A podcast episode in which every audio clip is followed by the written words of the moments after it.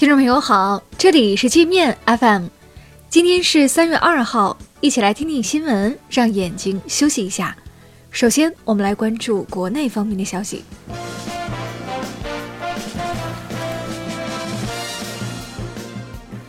国防部今天表示，中国将尽快推动出台生物安全法，加快构建国家生物安全法律法规体系和制度保障体系，把生物安全纳入国家安全体系。全面提高国家生物安全治理能力。据国家卫健委统计，截至二号凌晨零点，全国已有四万四千多例新冠确诊患者治愈出院，尚有三万两千多例还在接受治疗，治愈人数已超过累计确诊人数一半多。武汉近期新增的确诊病例百分之八十以上来自疑似病例群体，目前全国疑似病例已经降到一千人以内。据中央军委和国防部消息，解放军未出现新冠病毒感染情况。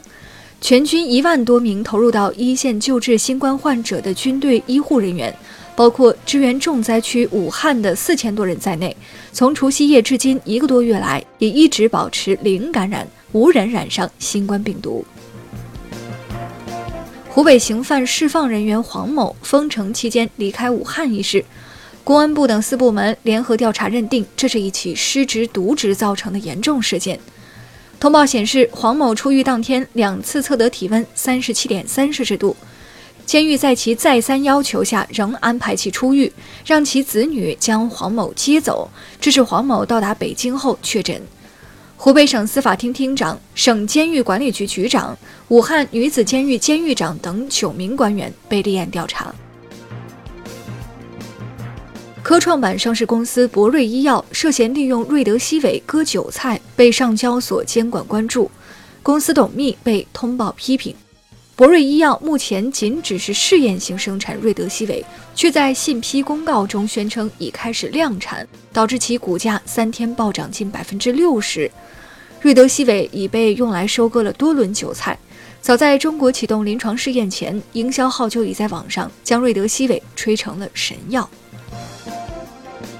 网传辽宁丹东发生甲肝疫情，丹东市政府回应说，今年一到二月份，丹东甲肝发病情况与前五年同期相比确有上升，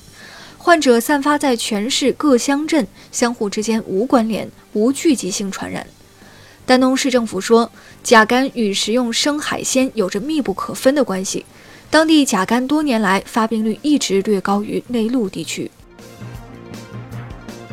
一个由五人组成的中国医疗专家团已携带中方援助物资抵达伊朗，参与伊朗疫情防控。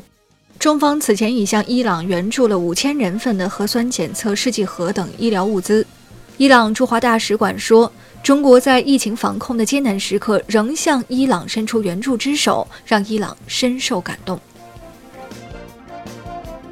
我们接着来把视线转向国际。美国已确诊八十九例新冠患者，其中两人死亡。由于筛查范围有限，官方公布的确诊人数不一定能反映美国的真实疫情。美国本周开始加强检测力度，但不幸的是，美国疾控中心抛开世卫组织自己研发的核酸检测试剂盒疑似在生产过程中遭到污染，导致病毒检测被拖了后腿。这些试剂盒已发往全美各地，地方官员们不知道哪些试剂盒有问题。美国一家政治新闻网站说，联邦卫生机构的官员们正在相互指责。韩国新冠确诊患者已超过四千三百例，死亡二十多人，其中四人是居家隔离者。韩国确诊患者中，百分之五十七点四的病例与邪教组织新天地教会有关。首尔已向检察机关提起公诉，指控新天地教会总教主及十余个分支负责人涉嫌过失杀人罪、伤害罪和违反传染病预防管理相关法律。意大利新冠肺炎确诊患者人数快速增加，已确诊一千七百多人，死亡超过四十人，感染人数快速攀升，导致该国医疗资源日趋紧张。疫情重灾区伦巴第和皮埃尔蒙特两个大区已着手征召退休医护人员，帮助应对疫情。澳大利亚金融评论报说，过去五年来，掌控该国舆论、不断挑动反华情绪的澳大利亚战略政策研究所背后大金主包括美国政府和欧美军火商。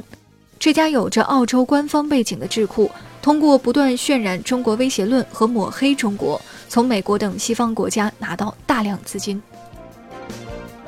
由于入侵叙利亚的军事行动遭到俄叙联军反击，土耳其打开闸门放难民，向欧洲施压，逼迫欧洲选边站队。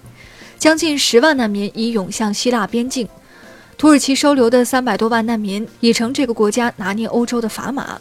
埃尔多安稍不顺心，就威胁欧洲要放难民。那好了，以上就是今天节目的全部内容了，感谢您的收听。